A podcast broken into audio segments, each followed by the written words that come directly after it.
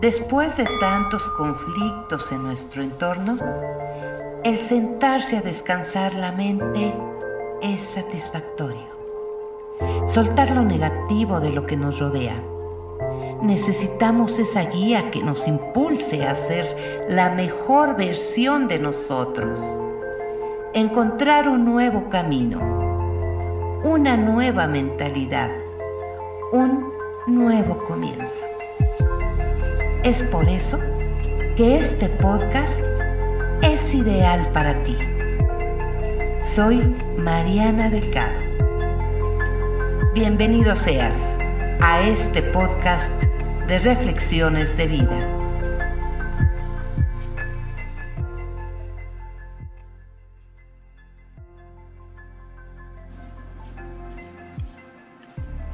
No quieren que seas sabio y te van a llamar loco, porque posees el don de ver las cosas de otra manera.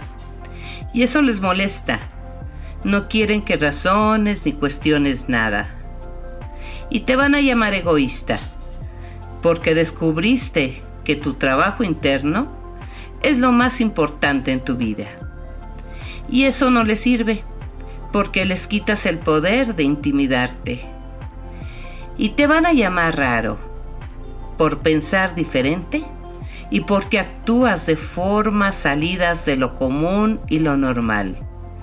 Y eso no les beneficia. Ellos te quieren ignorante, limitado y sumiso. Y te van a llamar absurdo, porque creas tu propia realidad, tu propia forma de vivir a tu modo y a tu gusto. Y eso no les conviene Odian que seas libre y que no dependas de ellos.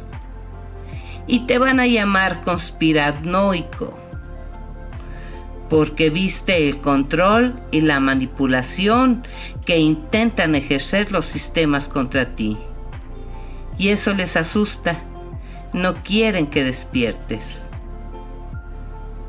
Y te van a llamar peligroso porque te saliste del molde y no haces las mismas cosas que las masas. Y eso les desespera, porque te quieren como un robot programable, obediente y esclavo. Y te van a llamar iluso, porque crees más en ti mismo y por seguir a tu conciencia. Y eso no les agrada, porque sus engaños y sus daños no te harán ningún efecto. Y te van a llamar rebelde. Por desobedecer, por no dejarte pisotear y por no sentir miedo. Y eso les duele, porque así no podrán controlarte ni manipularte. Te van a etiquetar de muchas formas, porque ninguna élite, ningún Estado y ningún grupo de poder quiere que tú seas sabio. Va en contra de los fundamentos de todas las sociedades y sistemas. Si las personas son sabias, entonces no pueden ser explotadas. Si son inteligentes, no pueden ser manipuladas.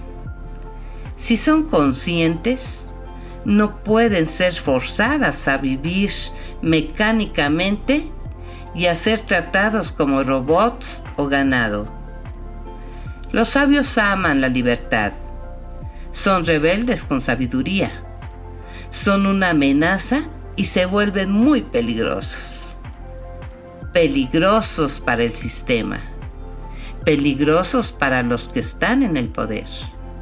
Peligrosos para, para los eruditos peligrosos para las religiones materialistas, peligrosos para los estados, peligrosos para todo tipo de explotación, opresión, supresión y engaño, hasta sonarán peligrosos para la sociedad obediente, entretenidos, dormidos y sin criterio. No quieren que sea sabio, Mientras más alto sea tu nivel de conciencia, menos serás comprendido, menos serás odiado, ridiculizado, rechazado y etiquetado como un loco o raro. El despertar es así, pero eso es la señal que estás haciendo y vas por el camino correcto.